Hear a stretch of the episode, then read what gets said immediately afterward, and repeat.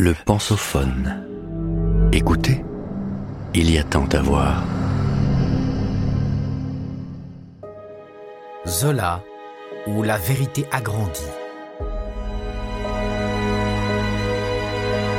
Par Sophie Doudet, professeure de culture générale à Sciences Po X. Romancier, critique d'art, révélateur des opprimés, défenseur de Dreyfus, l'immense auteur eut toute sa vie une revanche à prendre sur ses origines. Épisode 1 Cain était un gras et Abel un maigre. Depuis le premier meurtre, ce sont toujours les grosses faims qui ont sucé le sang des petits mangeurs. C'est une continuelle ripaille, du plus faible au plus fort, chacun avalant son voisin et se trouvant avalé à son tour. Moi, je souffre d'être un maigre.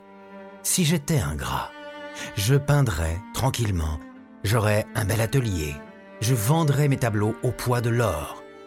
Au lieu de ça, je suis un maigre. J'en mourrais, c'est sûr, la peau collée aux os, si plat qu'on pourra me mettre entre deux feuillets d'un livre pour l'enterrer.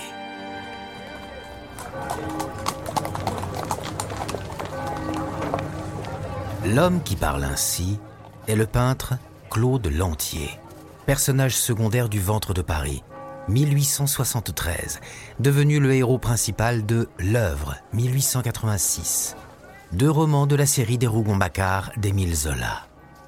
Il expose ici assez brutalement la vision que son créateur se fait d'une société née avec la Révolution française et ayant grandi au cours du XIXe siècle jusqu'à la chute avec le Second Empire en 1870. Un monde régi par une impitoyable sélection naturelle. L'origine des espèces de Darwin date de 1859, où les plus forts dévorent les plus faibles et où la loi des reins de l'hérédité a remplacé la providence divine. Le peintre Claude se suicidera devant la grande œuvre qu'il n'est jamais parvenu à achever, tout à la fois écrasé par la médiocrité du marché de l'art émergent et anéanti par ce que Racine avait deux siècles plus tôt à propos de Phèdre, un mal qui vient de plus loin. Zola a fait de Claude le descendant d'Adélaïde Fouque, dite tante Dide, et de son amant Macquart. Il l'a donc condamné, comme eux, à la déchéance. L'entier est le rejeton misérable d'une branche pourrie et à jamais maudite, celle des maigres et des vaincus. Rares sont les amis à suivre son cercueil dans les allées tristes d'un cimetière pour pleurer sa vie, avortée en face d'une tombe symboliquement placée dans le carré des enfants morts-nés.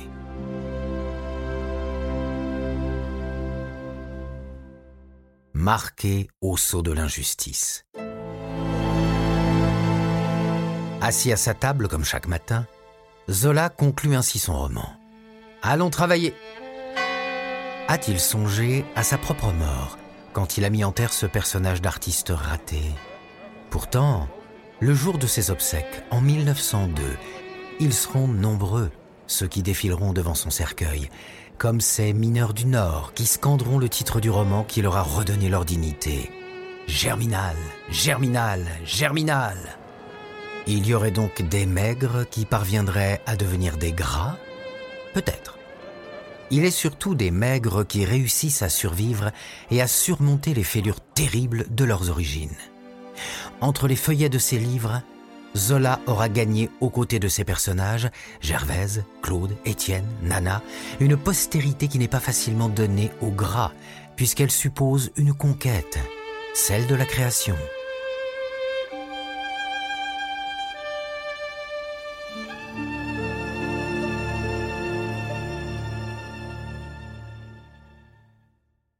Quelle est donc cette fêlure que Zola a tenté, avec succès, de combler par son opiniâtre labeur quotidien? C'est celle, comme souvent, des origines. Mais là où l'hérédité condamne une partie de la famille Rougon-Macquart, les accidents de la vie, la mort d'un père adoré en 1847 alors que Zola n'a que 7 ans, et la modestie de la position sociale peuvent, eux, se rattraper. Du moins le croit-on depuis 1789.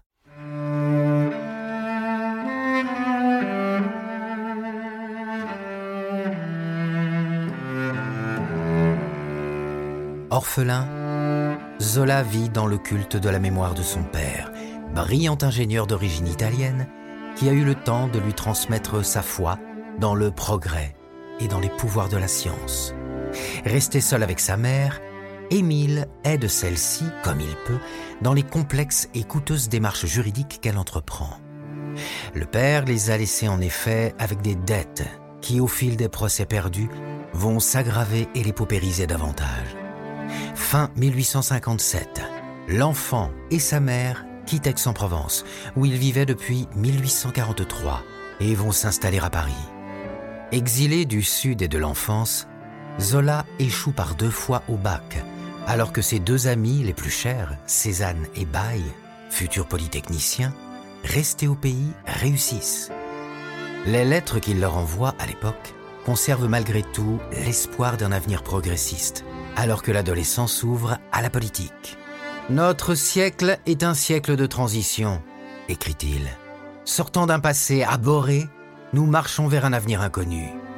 La voie sera moins facile pour lui, mais il est intimement convaincu qu'il participera à l'effort du siècle et au sens positif de l'histoire. Zola découvre à Paris des inégalités sociales qui lui semblent plus criantes et violentes que dans sa province, comme endormies depuis des siècles. Précaire et bientôt soutien de famille, il observe avec acuité la condition de vie abominable des ouvriers et du petit peuple de Paris. L'injustice qu'il a déjà marquée personnellement leur répugne quand elle touche les plus fragiles.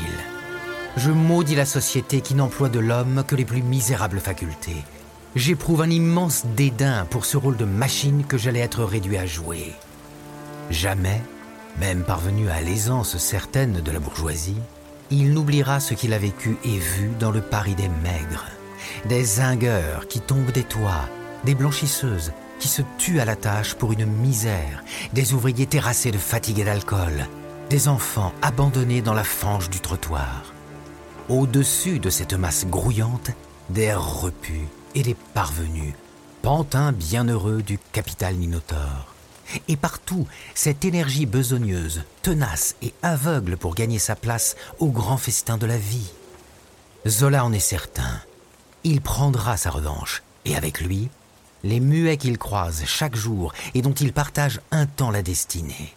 Il s'en souviendra en rédigeant en 1877 la préface de son roman L'Assommoir. J'ai voulu peindre la déchéance fatale d'une famille ouvrière dans le milieu empesté de nos faubourgs. Au bout de l'ivrognerie et la fainéantise, il y a le relâchement des liens de la famille, les ordures de la promiscuité, l'oubli progressif des sentiments honnêtes. Puis, comme dénouement, la honte et la mort. C'est le premier roman sur le peuple qui ne mente pas et qui est l'odeur du peuple. Mais pour parvenir à une telle revanche, il faut d'abord s'extirper de sa condition. Et en l'homme du XIXe siècle, Zola ne le conçoit que par la force du travail. Employé à partir de 1862 chez l'éditeur Hachette, il s'est spécialisé dans la vulgarisation scientifique et l'enseignement pour tous. Il connaît une ascension fulgurante. Il devient chef de la publicité et côtoie le critique Sainte-Beuve, le philosophe Taine et l'historien Michelet. Passionné par les dictionnaires et les encyclopédies, il découvre notamment deux ouvrages scientifiques qui vont jouer un rôle décisif dans sa démarche littéraire et l'émergence du projet d'Erougon-Macquart. L'introduction à l'étude de la médecine expérimentale de Claude Bernard, 1865 et le traité philosophique et physiologique de l'hérédité naturelle du docteur Lucas, 1850.